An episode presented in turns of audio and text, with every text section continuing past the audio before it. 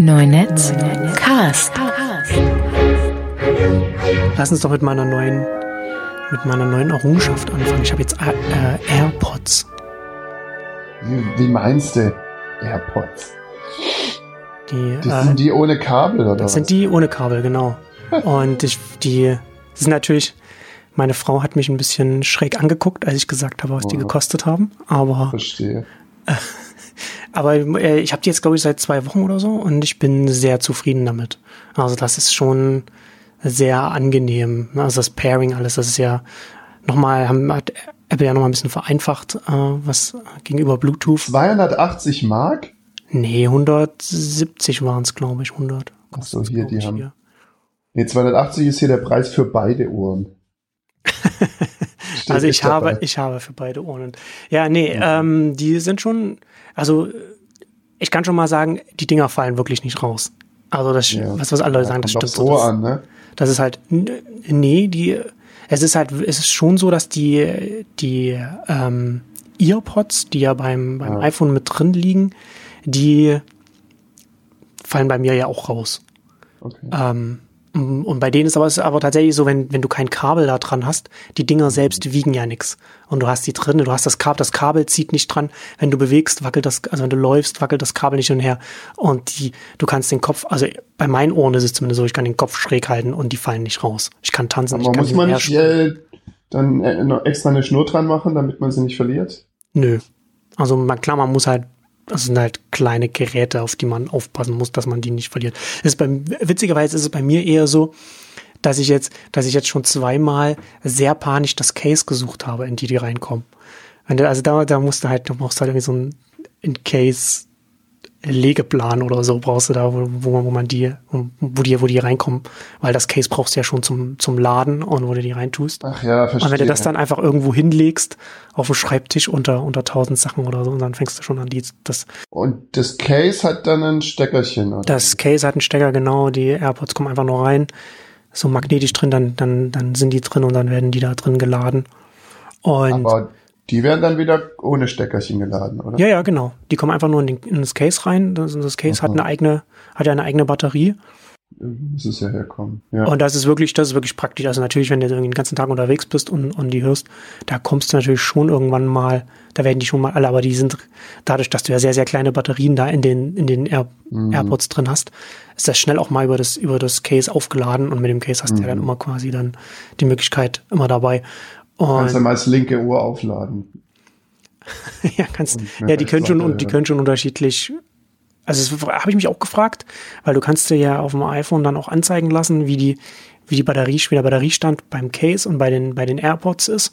Und da war einmal schon ein größerer Unterschied, war irgendwie, glaube ich, links waren irgendwie 30 Prozent und rechts waren irgendwie 45 Prozent oder so, wo ich mich frage, wie das gekommen ist, ob ich da irgendwie Musik gehört habe, die auf der einen Seite viel lauter war und dann, das ist keine Ahnung. Möglich. Aber, aber, Aber ja. ist ja gar nicht schlecht, wenn du es einzeln aufladen kannst. Ja, aber du kannst die nicht, kannst die nicht einzeln, also wenn du eins nicht im Ohr hast, dann, dann wird die, die stoppen automatisch die Oh. Wiedergabe, wenn du eins rausnimmst. Ich weiß nicht, ob man das irgendwo in den Einstellungen irgendwo noch ändern kann, meines Wissens noch Hä? nicht. Ich habe das, oft eins draußen. Oder, also, ja, ich höre oft nur Linksmusik. ja, würde ich ähm, manchmal auch, man kann, das ist ja ganz, ganz witzig, wenn man eins rausgenommen hat, Hm. ähm, aber noch weiterhören will, dann muss man das andere nur, dann muss man nur den richtigen Griff finden bei dem anderen, damit es denkt, dass es im Ohr drin ist, damit es, Genau. damit dann beide dann weiterlaufen. aber Das ist ähm, ja doof. Dann muss man hacken. Also, das muss man ja aufladen können, während das andere läuft. Und ich will ja auch vielleicht mal zwei rechte Ohren bespielen. Wie wär's damit? zwei rechte Ohren. Oder vier Ohren. Geht das? Mhm.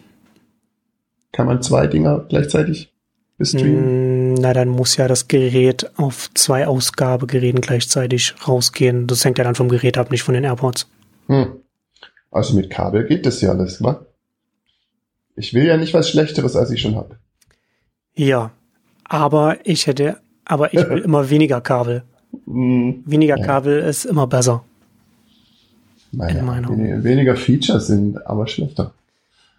Ja, aber es ist ja schon mehr, also würde ich so nicht sagen, weil es ist ja nicht weniger Feature. Und ich meine, was, Aber was, was ist das? Ich Was ist kann nur sagen, mit das, beiden Ohren hören. Das du kannst ist mit vier, Feature. naja, was ist das mit vier, also vier Ohren? Also, was Ja, ist das für ein zwei- Argument? Naja, es gibt Leute, die gern zusammen Musik hören. Im Ja, Zug. aber dann, dann nimmst du keine Kopfhörer, sondern hörst es über die Boxen. Ja, nee, im Zug. Okay. In der, in der Straßen, also, äh, Ja gut, dann kannst du in den Situationen kannst du ja dein Kabel Gibt's, nehmen. Aber ja. ich finde, ich, Mhm. also ich habe halt schon auch in den zwei Wochen gemerkt, dass ich sehr viel mehr Musik und Podcasts dadurch höre, weil du hast die Dinger, die hast du, ist halt sofort mit dem äh, schnell mit dem, mit dem iPhone verbunden, recht schnell reingesteckt. Das sind auch meine ersten Bluetooth, also wird von anderen Bluetooth-Kopfhörern vielleicht ähnlich sein. Ähm, aber das macht schon im Alltag einen Unterschied, wenn der nicht erst ein Kabel irgendwie rum äh, rausholen muss, reinstecken und so. Das ist einfach zack, rein, rein, rein. Und selbst wenn es irgendwie nur zwei, drei Minuten sind. Und das ist schon für mich so im Alltag schon ganz angenehm, da einfach mehr, mehr Musik zu hören. Und ja, also weniger Kabel immer gut. Ich habe, ich hatte ja im Vorfeld dir kurz von meiner, von meiner, äh, vor vielen, vielen Jahrzehnten von meiner Musikerkarriere. Also ich habe ja mal, ich habe früher ähm, elektronische Musik gemacht und bin da auch aufgetreten und so weiter. Ähm, und das, das hat mich immer, hat mich immer ein bisschen genervt. Ähm, da, da ist sehr, sehr viel, auch immer sehr viel Kabel involviert. Da musst du ja die verschiedenen Geräte, da musst du nicht nur den Audio, äh, den Signalfluss äh, per, per Kabel, musst du alles verkabeln, sondern musst dann ja auch noch per MIDI verbinden, damit die dann äh, synchron laufen. Und das war, das hat mich immer alles ein bisschen genervt. Ähm, also deswegen für mich ist weniger Kabel immer besser. klar. Aber es ist dann schon ein bisschen wie so ein Hörgerät. Also, äh, Ja. äh, gibt's nicht auch Hörgeräte, die das machen? Schon? Was ähnliches? Müsste ich mal nachgucken. Also, wo du gleichzeitig, ne, auch ein Signal reinkriegen kannst.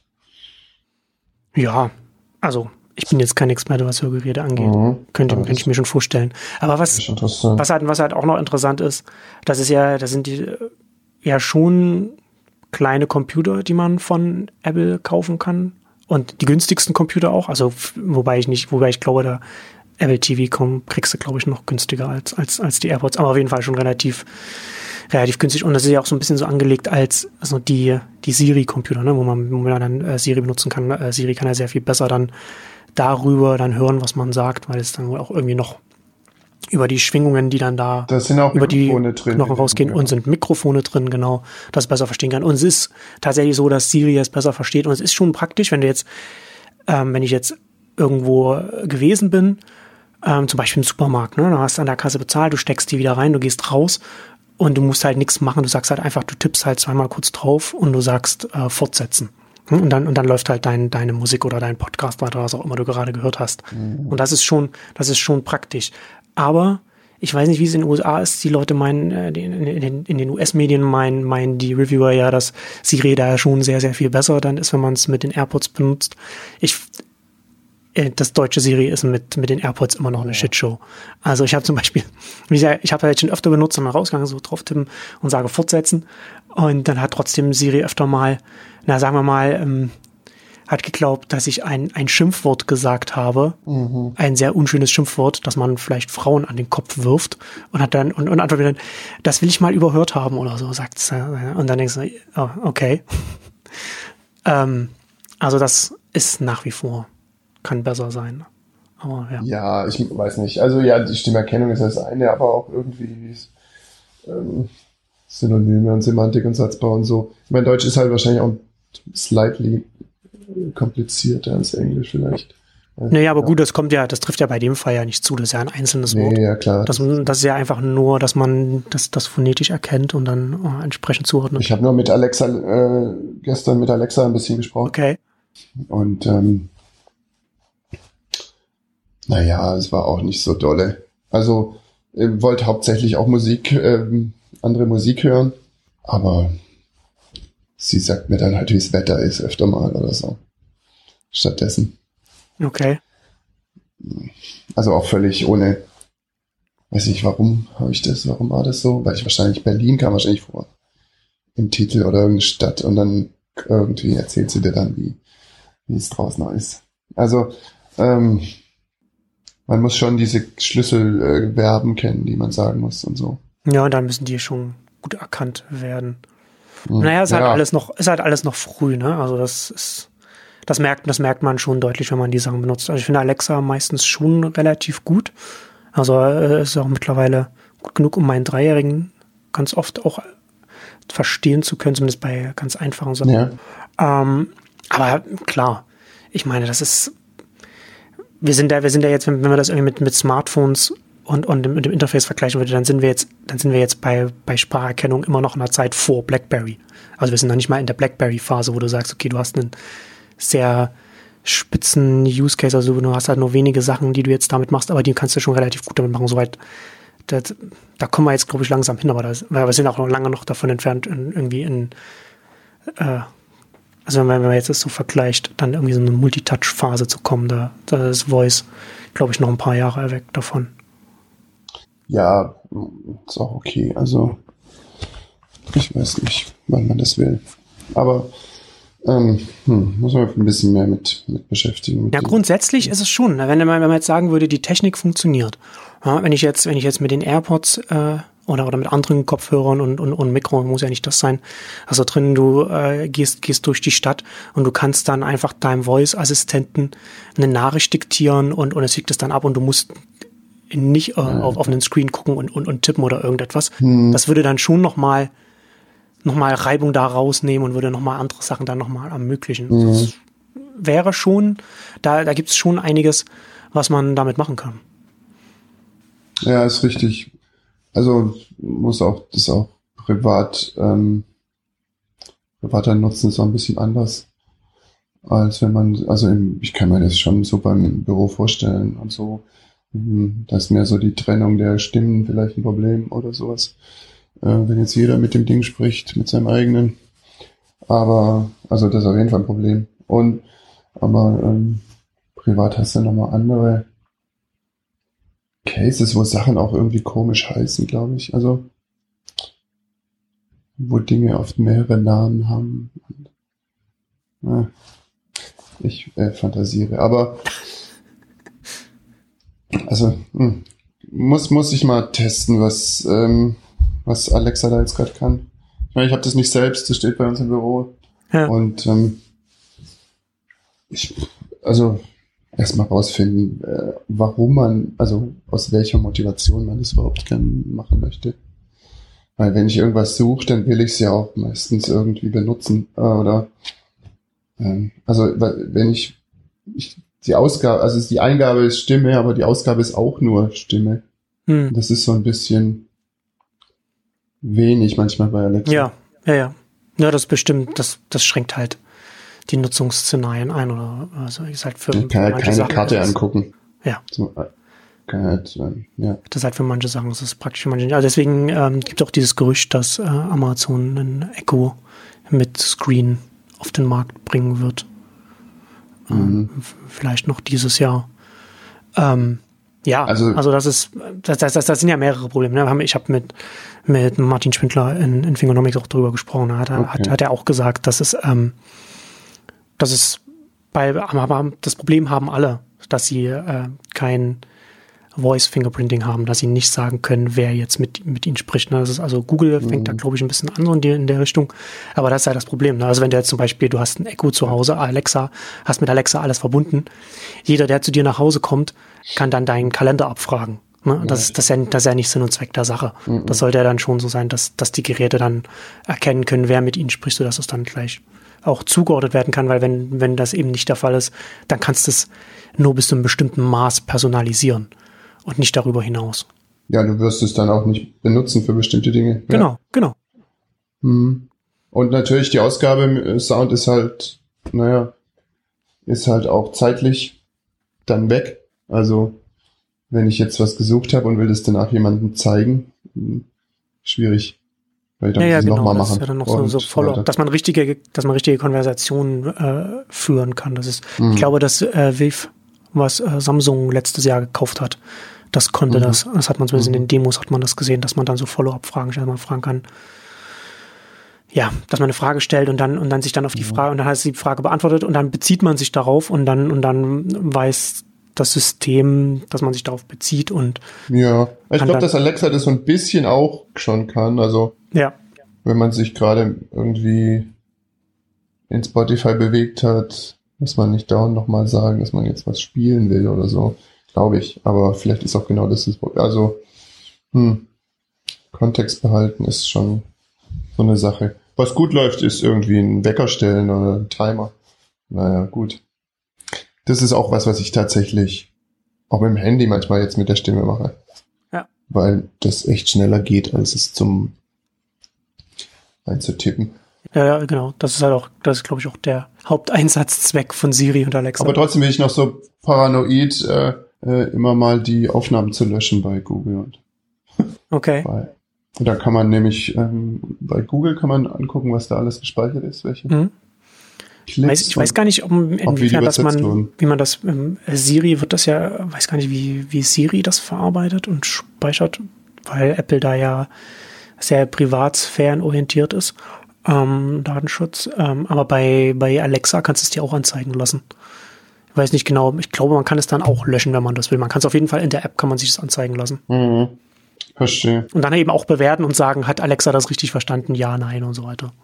Mhm. Ja, bei Google sieht man auch, was es gesagt hat und man kann es eben auch wieder weglöschen. Ja. Die ganzen Dinge und oder sich nochmal runterladen, was man gesagt hat. Also AirPods, ich bin begeistert, ich kann sie nur Mhm. empfehlen. Also es ist halt n- nicht, nicht perfekt, ist halt auch, also man ist, ist ein First Generation Produkt. Ähm, Aber die laden dann kontaktlos in dieser Hülle, Ja, die genau. sich aber mit einem Stecker auflädt. genau. Die hat dann auch so einen. Lightning-Anschluss. Mhm. Also wir halten nochmal fest, das ist es, aber du kannst nur was hören, wenn du beide drin hast und auch nur eine Person kann hören, was du hörst. Ja, okay. Immer. Genau. Es ist wie ein Kopfhörer quasi. Mit Mikros. Aha. Hm? Ja. Und Siri spricht dann wieder aufs Handy zurück. Das heißt, du kannst schon im, Hand- im Handy Dinge machen. Über, über die. Genau, also ja. Also da kommt halt klar, die, die Sprache kommt natürlich dann über die AirPods, aber du hast es dann, du hast es Ah, ja, dann äh, auf, dem, auf dem iPhone, wird, wird dir dann angezeigt, wenn Siri dir irgendwie Ja, klar. irgendwelche Also, Ergebnisse zeigt. Klar. Mhm.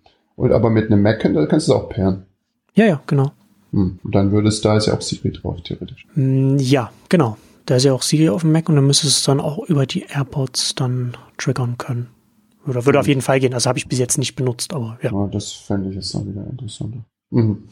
Okay. Und sie haben natürlich auch eine, also ich war auch überrascht über die Reichweite. Ich habe es bei uns jetzt hier im, das, Okay. das äh, also iPhone im Wohnzimmer geladen, bin dann den ganzen Flur bis zur Küche. Äh, in der Küche dann drin ist es dann irgendwann langsam abgebrochen, weil da waren dann zu viele Wände dann dazwischen. Aber davor, was wird das, was wird das für eine Entfernung gewesen sein? Vielleicht, weiß ich nicht, acht, neun Meter vielleicht. Mit, und eine Wand noch dazwischen. Und eine zweite, dann, dann ist es, dann ist es langsam abgebrochen. Ähm, das, also äh, da kommt man schon, wenn man, wenn man es, ich glaube, wenn man, wenn man in den meisten Wohnungen das iPhone strategisch positioniert zum Laden, kann, kann man da relativ viel, kann man da in der Wohnung frei rumlaufen mit den, mit den AirPods und da, also das ist schon, äh, das ist schon ganz gut. Weiß ja nicht, wie weit Verstehe. ihr dann bei euch kommt in eurem, eurem Das Palast. ist sch- schwierig, schwierig. Wir müssen in jedes Zimmer ein eigenes Telefon legen. Das ist, das ist eindeutig die Lösung, ja. Ja, oder gibt's nicht so Bluetooth-Repeater? Mm, Ja, aber nicht für einen, weiß ich nicht, wie das beim, beim iPhone, wie das, wie das da funktioniert. Gibt es sowas? Nicht, dass es sowas gibt. Hab ich noch nie gehört, aber müsste es eigentlich geben. Ne? Also ich könnte mir vorstellen, dass, dass das auch mit den, mit, mit iPhone und AirPods nicht geht, weil du ja dann auch tendenziell was hast, was, was ja das Signal dann halt checken würde, oder? Was dann, was dann da durchläuft? Do Bluetooth Repeaters exist? Das ist der erste Hit bei Google. Okay. Ja, aber keine Ahnung. Weil das ist ja, also es basiert ja Bluetooth, ähm, aber Apple hat ja noch so ein bisschen so ein paar eigene Sachen drum gebaut, also das, was, ja, was das ja, Pairing und angeht. weggebaut und so. vor allem. Ja. Also das war halt schon auch, das ist halt auch noch so etwas, ne? Wenn, wenn man einmal in so einem, in Apple-Ökosystem drin ist, ich habe jetzt die AirPods relativ schnell einfach, einfach nur aufmachen müssen, in, in die Nähe vom iPhone halten können, dann iPhone sagt hier, äh, Pairen, ja, dann ist es verbunden und dann ist es über meinen iCloud-Account dann äh, auch gleich mit, mit dem für einen Mac und fürs iPad verfügbar gewesen. Ne? Das hast du natürlich dann dementsprechend kannst du, wenn du so, wenn du so integriert Produkte anbietest, kannst du das natürlich schön bequem für deine, für deine Kunden dann machen, dass, dass man da nicht groß sich mit der Technik dahinter beschäftigen muss. Ja. Gut, so viel zu den AirPods. Es gibt Bluetooth Extender, sehe ich hier gerade. Hm, auch von, von Apple direkt? Nee. Aber ja, Leute haben das Problem. Okay. Hm. Und was hörst du dann da? Na, jetzt viel Prince. Hm, kann man ja jetzt, kann man ja jetzt streamen. Also ich habe ja die viele, viele, viele Alben auf, auf CD und, und, und Platte, aber höre hör die Sachen, die ich so bei mir im Regal stehen habe, ja dann doch äh, eher über, über Spotify als über die, als übers mhm. physische, über den physischen Träger.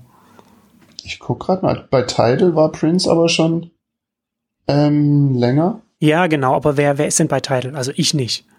Also, hallo, die ja. coolen Leute sind Tidal. Also, ja, die Leute, die, weiß ich nicht. Ich frage mich nur, also da waren vor allem diese neueren Alben. Ich weiß nicht, ob die Warner-Alben bei Tidal waren. Ich glaube es die ja nicht.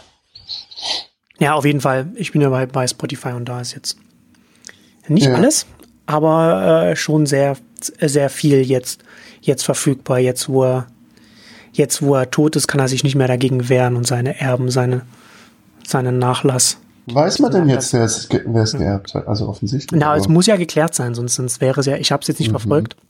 Aber die Rechte müssen ja geklärt sein, sonst wäre, sonst wäre das ja nicht verfügbar geworden. Und hat, also es ist, ist so ein bisschen,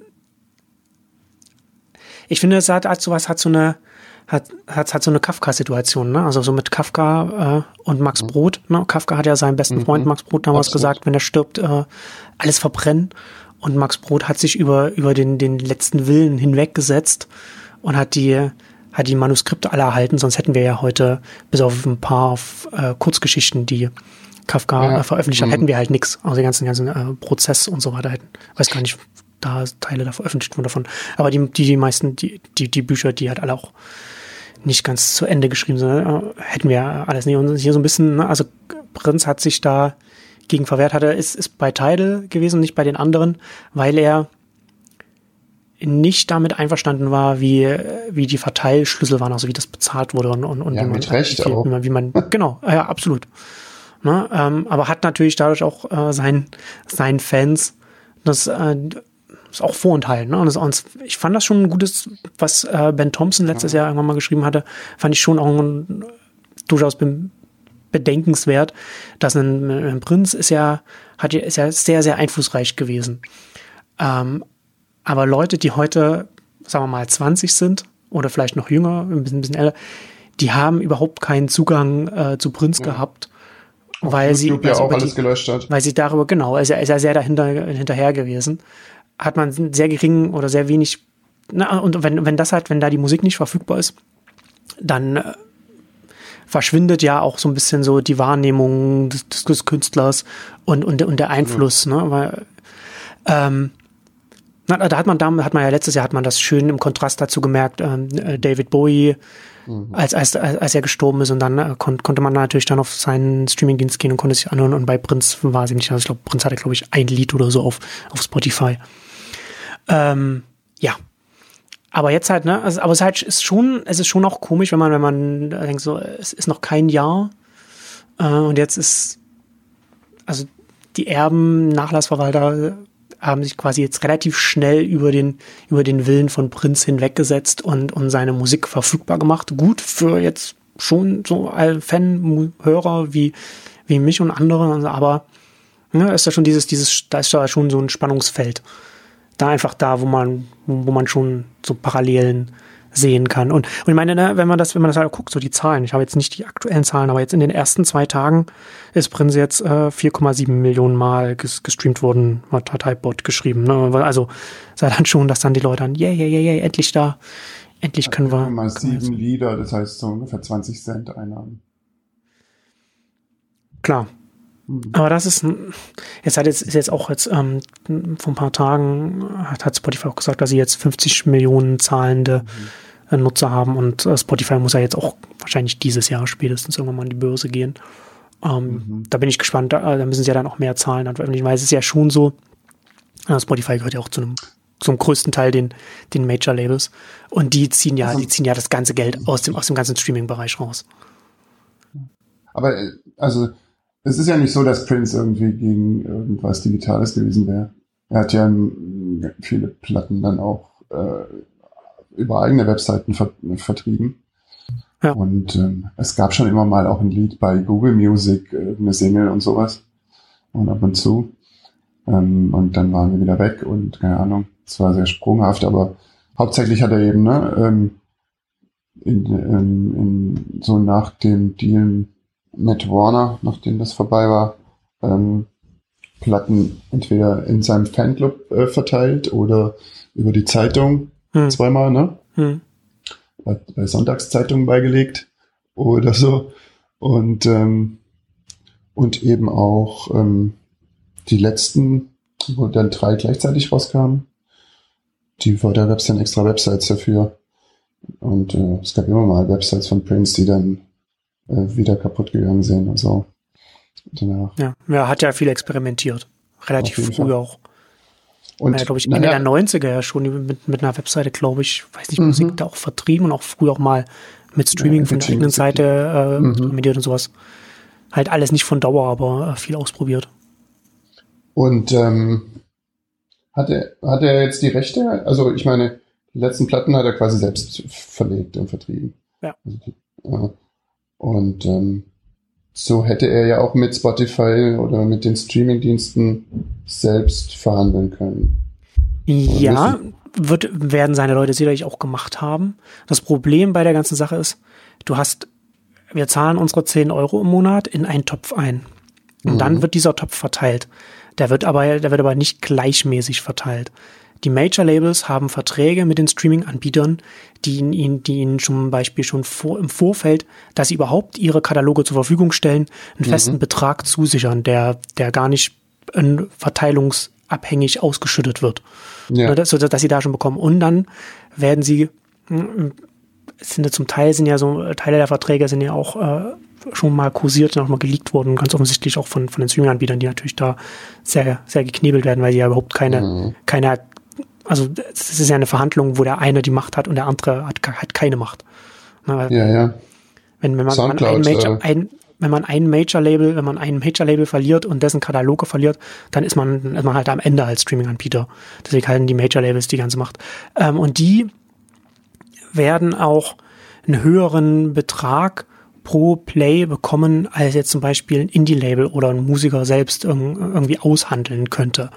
Und von diesem, von, von diesem Anteil landet er dann auch noch nicht mal äh, alles dann beim, beim, oder ein Großteil beim, beim Künstler, sondern ein Großteil beim, beim Label. Ne? Also die Major Labels, zum einen sind die Sachen nicht öffentlich und zum anderen haben die Major Labels, eben weil sie die Verhandlungsmacht haben, sehr, ähm, sagen wir mal, sehr generöse ja. Auszahlungen für sich vereinbart. Ja, vor allem, weil sie auch auf beiden Seiten des Verhandlungstisches sitzen. Also. Ja, genau. Sie, sie, na, sie lassen sich halt dann auch von dem, von dem Spotify damals haben sie, haben sie auch nur den, den Katalog dann zur Verfügung gestellt im Gegenzug von Anteilen am Unternehmen. Hm. Ja, genau. Klar, da sind sie jetzt, da sind sie auch dann. Ist es bei Soundcloud? Soundcloud hat ja jetzt auch, äh, auch hm. Streaming und verhandelt da ja auch mit jedem, jedem ja. Label einzeln und so. Und du hast jetzt auch Country Restrictions auf Soundcloud dann. Ja. Deswegen und sowas. Genau. Das war, soweit ich weiß, war das auch von den, von den Labels auch so, auch so gewollt. Also die haben Soundcloud mhm. auch ein bisschen Druck gemacht, dass sie da äh, auch, auch sowas anbieten. Ne? So einen klassischen Streaming, Streaming-Dienst. Ich weiß nicht, inwiefern das dann ähm, Soundcloud selbst auch wollte, aber das ist schon auch mit durch Druck von den, von den Major Labels auch mit, also die wollten das mhm. auch auf jeden Fall. Das, ist jedenfalls das, jetzt auch in Deutschland ähm, verfügbar. Genau, Soundcloud Go. Ja. Mhm. Naja, und das ist, du kannst ja egal, was du aushandeln kannst, es gibt einen festen, einen festen Topf, von dem müssen die ganzen Kosten bezahlt werden, die das Unternehmen hat. Das Unternehmen sollte auch theoretisch irgendwann mal ein bisschen Gewinn abwerfen, aber das ist ja, glaube ich, im Musikfilm ein bisschen schwierig.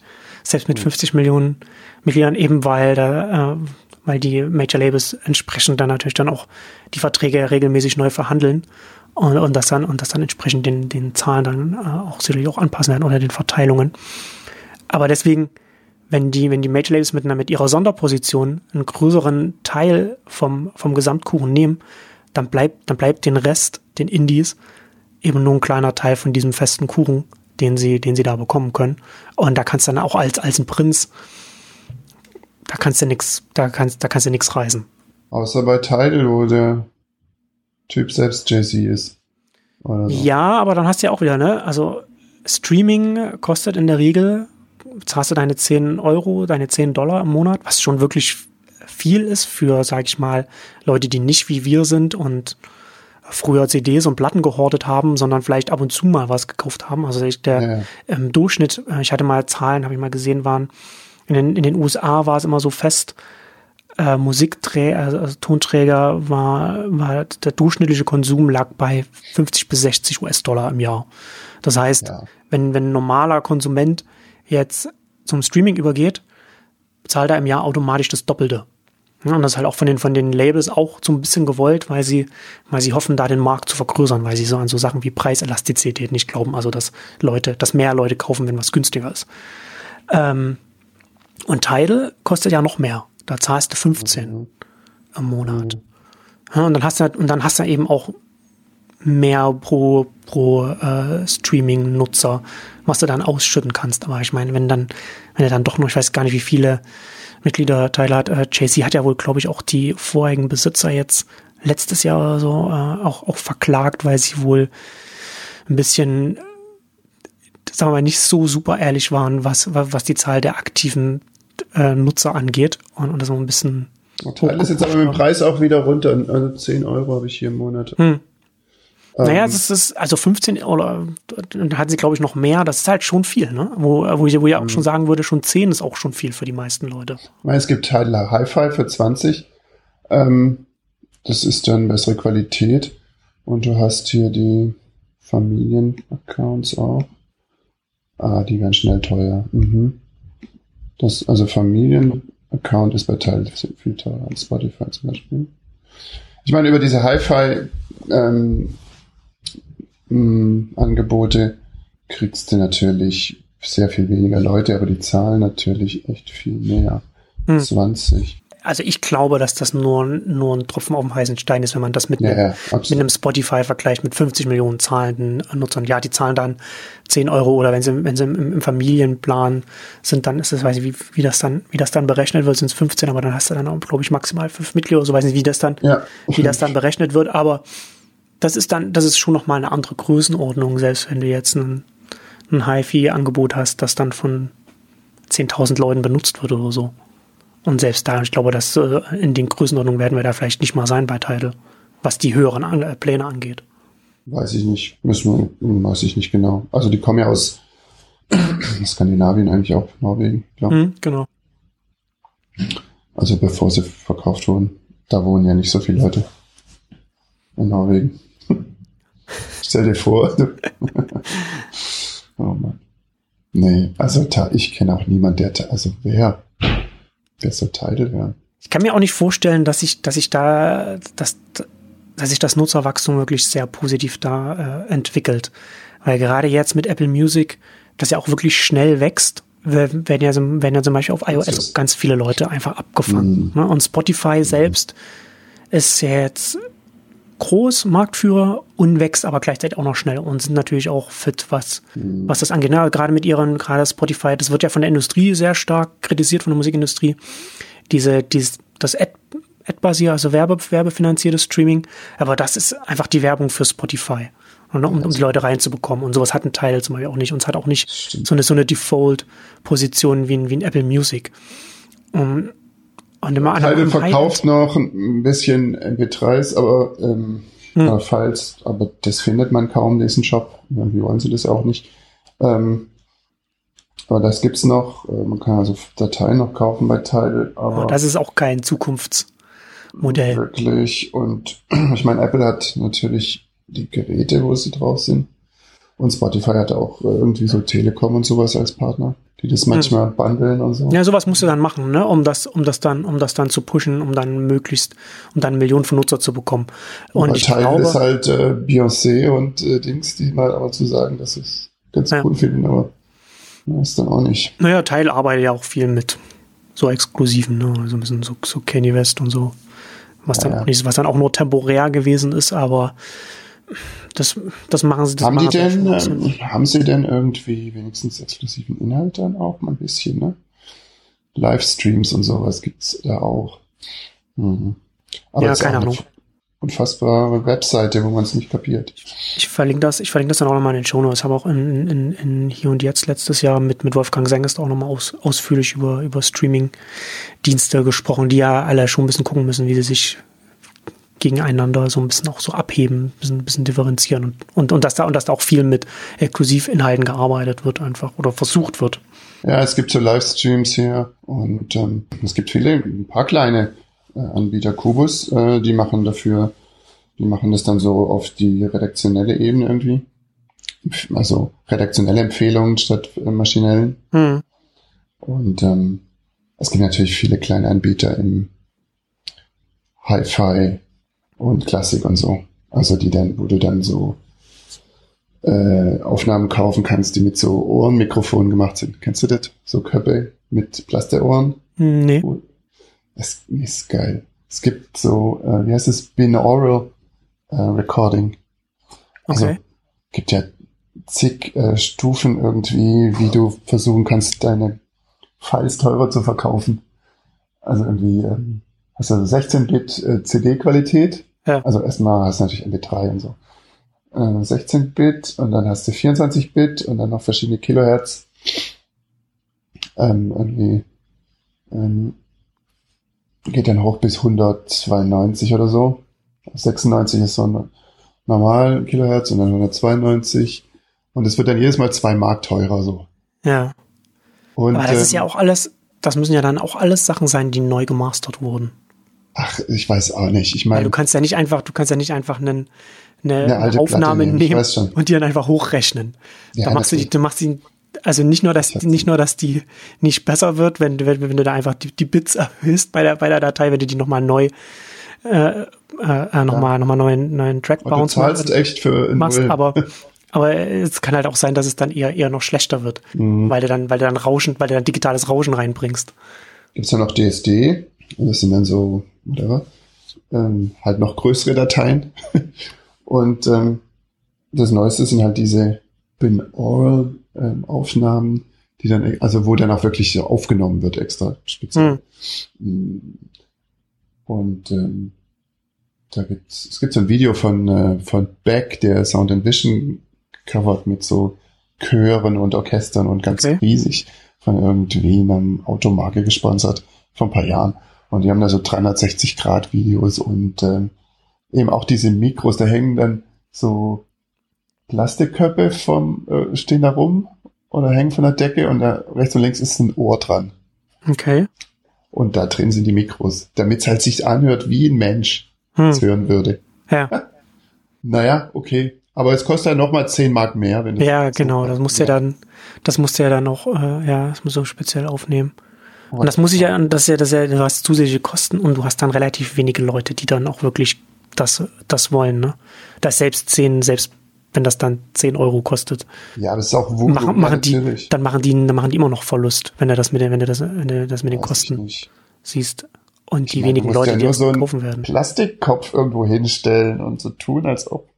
Naja, aber damit ist es ja nicht getan. Ne? Du hast das dann aufgenommen, du musst das ja dann auch beim Abmischen und beim Mastering, ja, du dann ja auch noch hast spezielle Anforderungen, was dann, was vielleicht auch nicht jeder dann machen kann oder nicht jeder, was du nicht in jedes Mastering-Studio vielleicht geben kannst. Und so. Nicht, ist es nicht, also ich meine, wie du schon sagst, die alte Aufnahmen, die es dann neu gibt, die musst du halt immer neu mastern, aber du hast ja irgendwie, kommt immer darauf an, was du hast als Ausgangsmaterial. Wahrscheinlich. Ja, und genau. Dann ist ja Schluss, da kannst du ja auch nicht besser machen. Genau, und du hast ja jetzt, äh, der ganze Mastering-Prozess ist ja auch alles, also die, die Musikproduktion ist ja auch alles digital.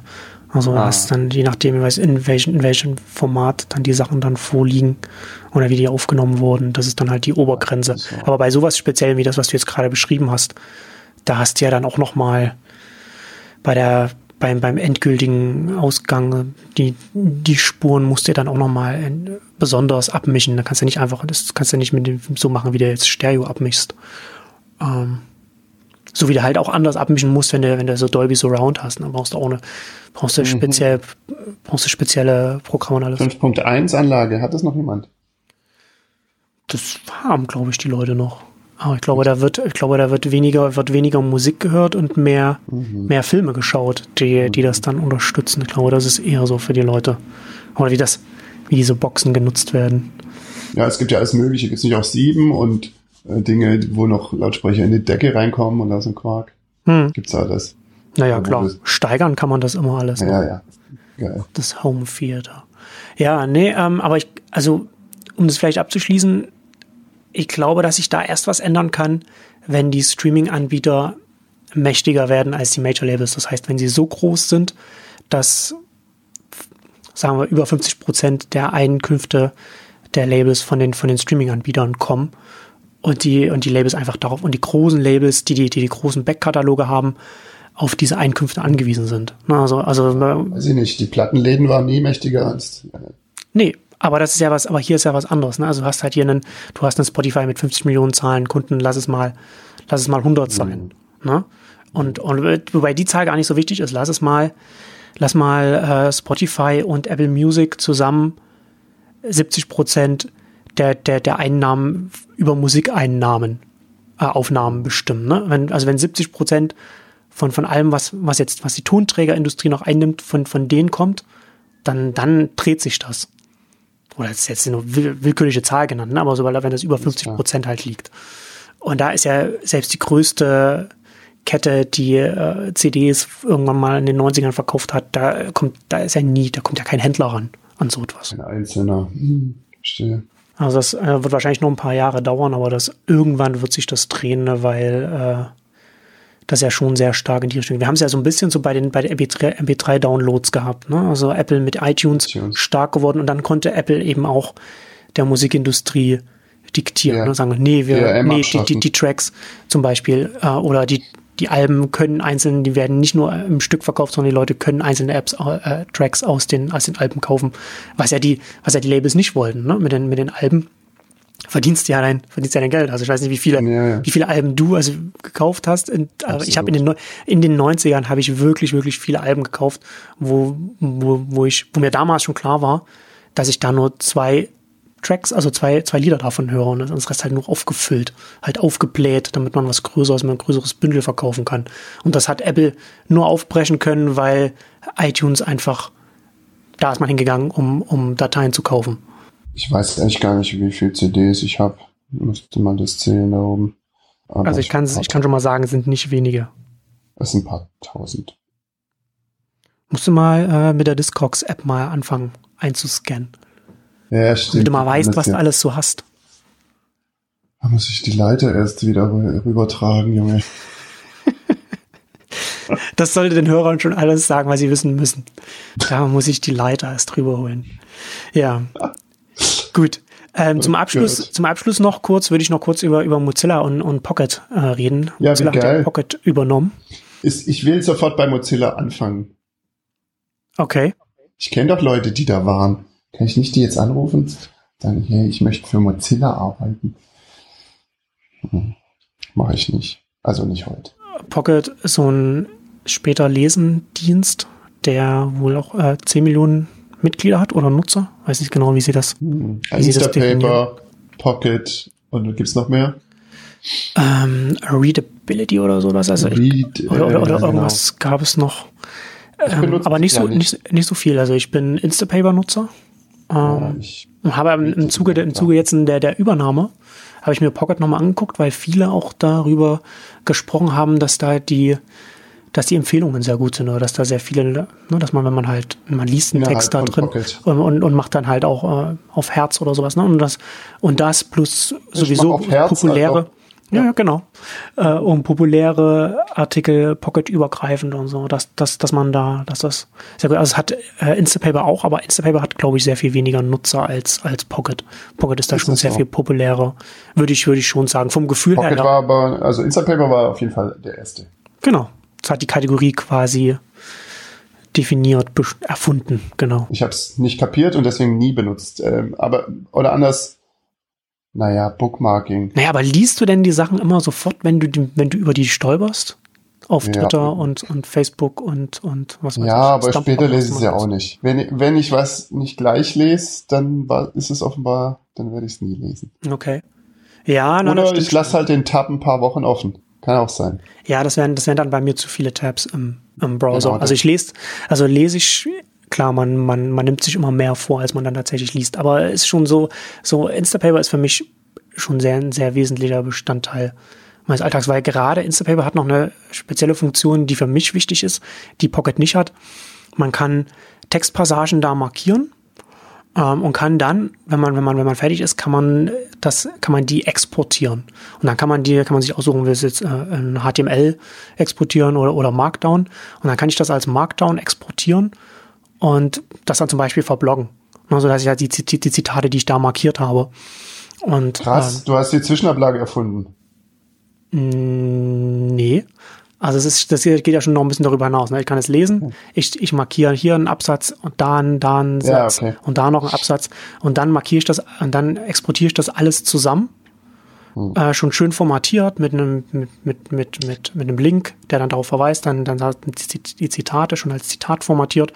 Und dann kann ich das auf, auf iOS in, in einen Texteditor exportieren und, und von da dann äh, verblocken oder was auch immer, was, was ich dann damit mache. Und das ist schon extrem praktisch, weil man da die Stelle, an der man dann den Text konsumiert, gleichzeitig schon das vorbereiten kann, wie man den dann vielleicht noch weiter verarbeitet. Hm. Und du benutzt ja hauptsächlich ein iPad und dann kann ich das schon verstehen. Genau. Hm, weil da kann man jetzt nicht so einfach was hin und her. Ja, kann man schon. Und mittlerweile ist es schon sehr einfach, wenn man, wenn man sich die Sachen da äh, dann auch so eingerichtet hat, kann man da sehr viel machen. Aber so, wenn so ein Tool das eh macht, wo man eh schon drin liest, das ist ja praktisch. Jo. Und Pocket ist aber so quasi die einzige Konkurrenz dazu. Also wir haben hier ein Feld mit, wo es irgendwie zwei, drei Apps gibt. Und jetzt die Art des Instapaper wurde schon zweimal verkauft. Mhm, genau. Und ähm, gehört jetzt zu Pinterest. Aus mir, aus mir unerfindlichen Gründen. Naja, sammeln ist sammeln, ob man jetzt Artikel sammelt oder Bildchen.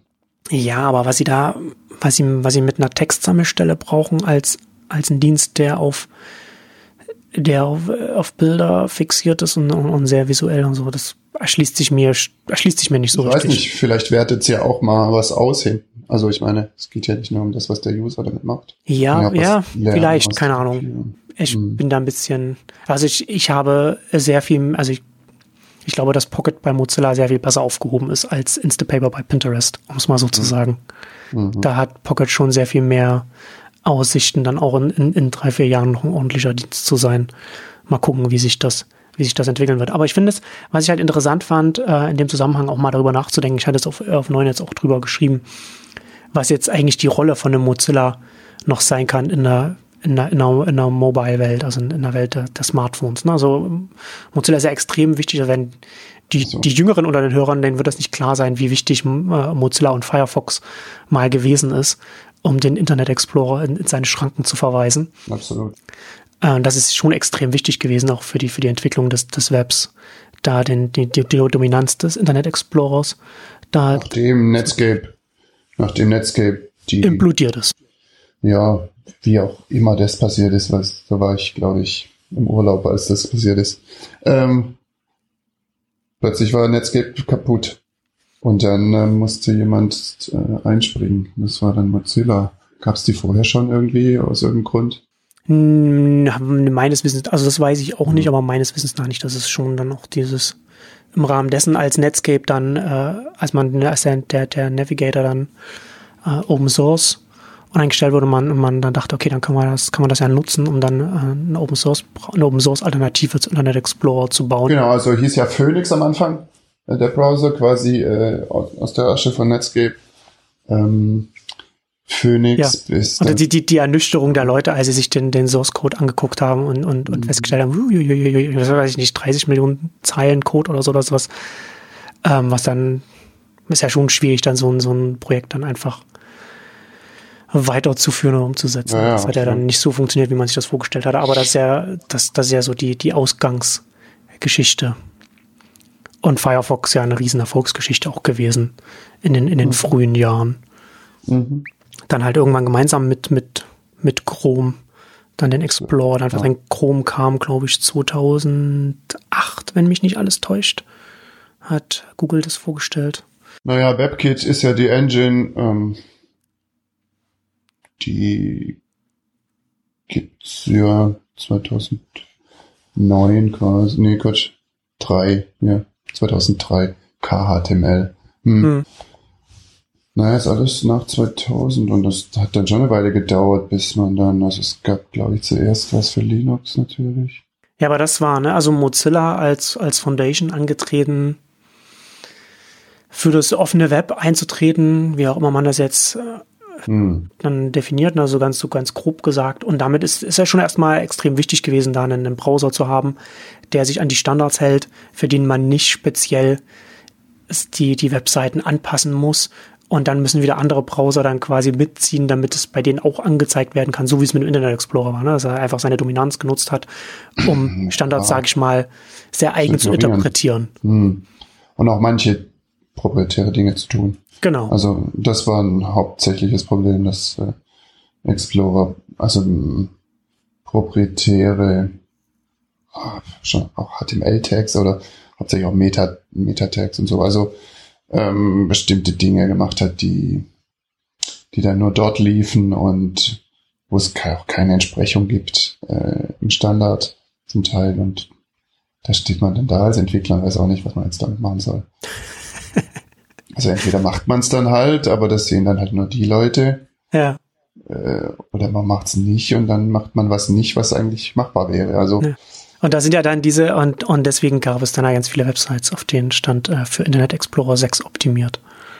Ja, sehr halt so, ja. Mhm. Das sind dann ja die alten Zeiten. Und jetzt ist das alles eigentlich vorbei und damit, da hat Mozilla schon viel für getan. Genau, aber jetzt ist ja natürlich die Frage, ne, was ist jetzt eine, eine, eine Rolle oder eine Aufgabe von einem Mozilla heute?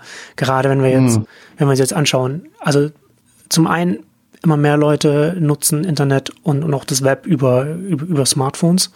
Und auf den Smartphones, da hast du auf, auf Android hast du deinen äh, Google Chrome und den, und den Browser von, von Google, äh, den Default-Browser und auf, ähm, auf iOS bei Apple hast, hast du Safari und bei und beide halten sich mehr oder weniger an die Webstandards. Also das ist, äh, es gibt da natürlich immer schon noch so ein bisschen so, sagen wir mal, Reibereien, aber im Großen und Ganzen, im Großen und Ganzen ist es überhaupt nicht mit dem zu vergleichen, wie das, wie, wie das Anfang der Nullerjahre war. Vor allem ist es keine, äh, keine politische äh, Taktik, ähm, genau. sich nicht dran zu halten. Ja, also genau. es ist eher umgekehrt. Hm. Genau. Und bei Apple ein bisschen anders noch. Also Safari ist mittlerweile der Browser, der am meisten ähm, einem Sorgen macht. Hm.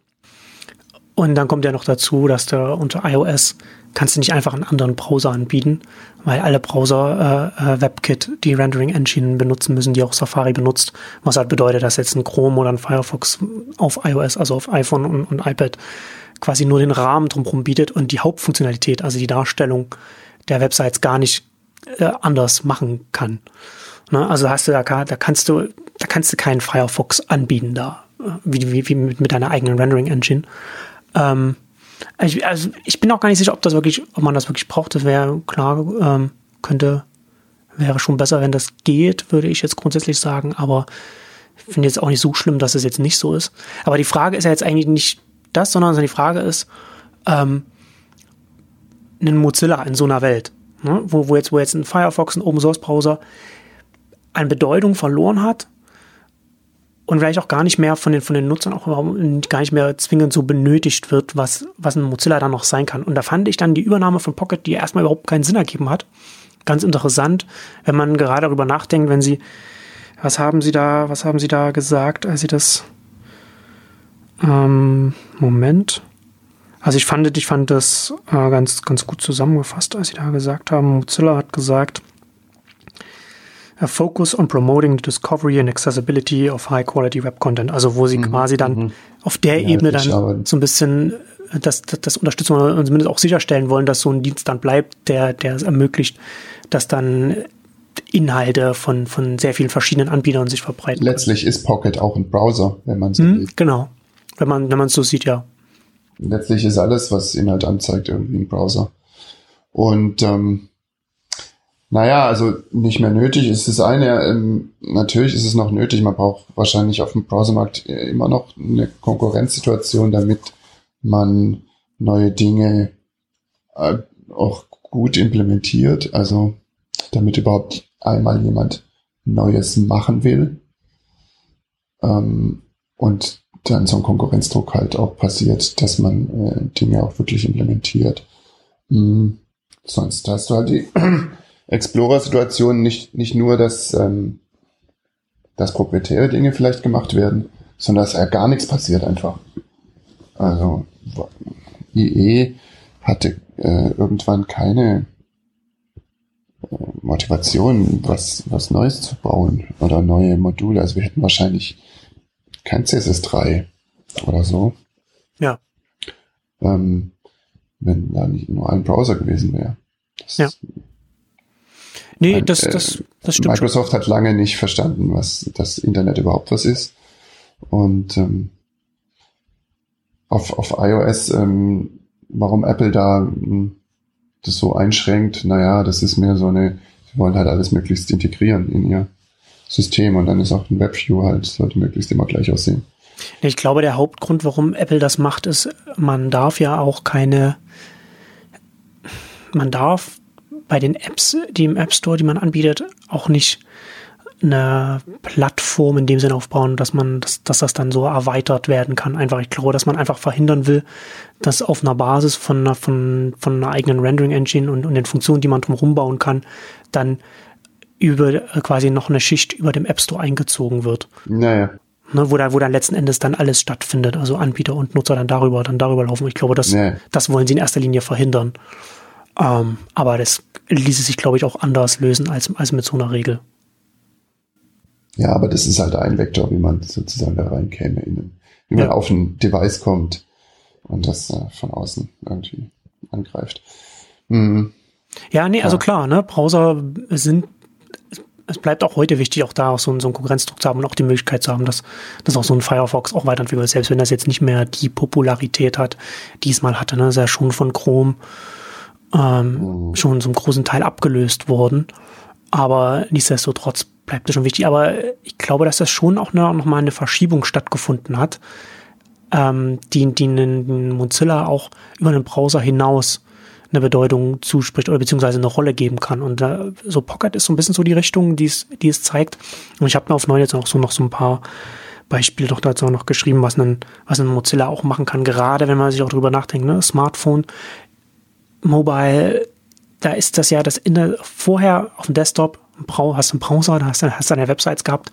Da waren für die meisten Endnutzer, für, für, für, die, für die meisten Leute war Web und Internet äh, synonym. Und das ist es heute, wenn man es genau nimmt, heute nicht mehr. Also nicht, dass, nicht, dass das dem Smart, dem, dem gemeinen Smartphone-Nutzer klar ist, aber das ist ja heute schon was, schon etwas anderes. Das Internet selbst ist auch im, im Endkunden, Endkonsumentenmarkt, wie auch immer man es nennen will, sehr viel mehr als, als nur das Web. Also ich meine jetzt Apps zum Beispiel, ne? dass, dass, dass man halt sehr viel, sehr, sehr viel über Apps macht.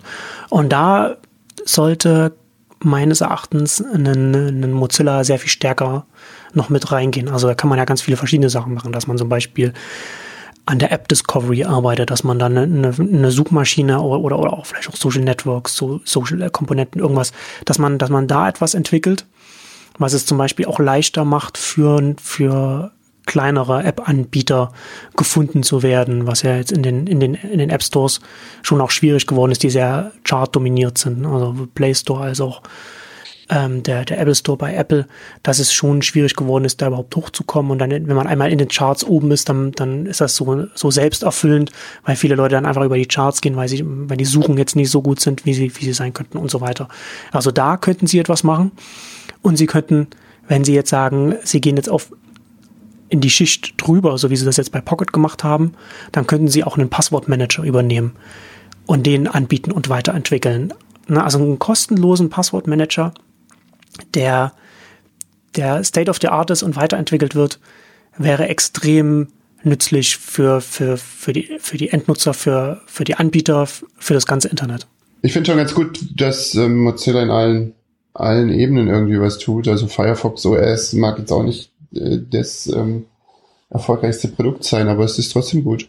Naja, aber das ist ja jetzt mehr oder weniger komplett jetzt eingestellt. Also ja, ja, aber ja trotzdem gut, dass man, dass man was tut halt auch. Ja, nee, bin ich nicht so sicher, weil, weil das war schon von Anfang an, habe ich dem keinen, also keine Erfolgsaussichten gegeben und das sind da, ich glaube, da, da sind viele Ressourcen reingeflossen, das, da hat man viel, viel Energie verbrannt, finde ich. In, in dem Projekt da hätte man äh, früh da ein bisschen pragmatischer reingehen müssen und sagen, okay, nee, also auf der Betriebssystemebene bei Smartphones, da haben wir keine Chance.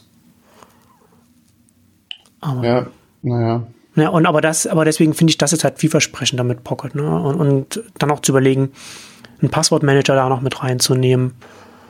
Ähm, das, also ich finde, das passt bei, das passt bei dem, wohin sich Mozilla jetzt entwickelt, wie das passt einfach. Hm.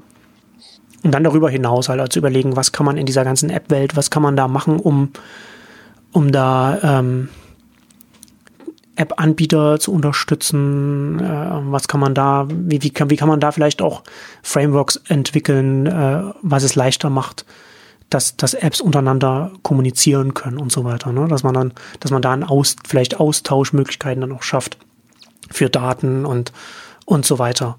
Also da gibt es ja schon einiges. Ne? Also auch zum Beispiel man, könnte man sich mal auch überlegen, dass jetzt ein, ein Mozilla, da haben wir in der letzten Ausgabe drüber gesprochen, so diesen, das ähm, so Social Graph äh, Daten weitergegeben werden können, dass man, dass man das da etwas entwickelt, weil ich meine, gut, da hat man immer, läuft man natürlich dann die Gefahr, dass man dann so ein zweites Open Social äh, baut, wie was, was Google damals äh, versucht hat, was halt, halt nicht funktioniert, weil, weil man, wenn man selbst kein Player ist, der da irgendwie ein großes Network mit reinbringt.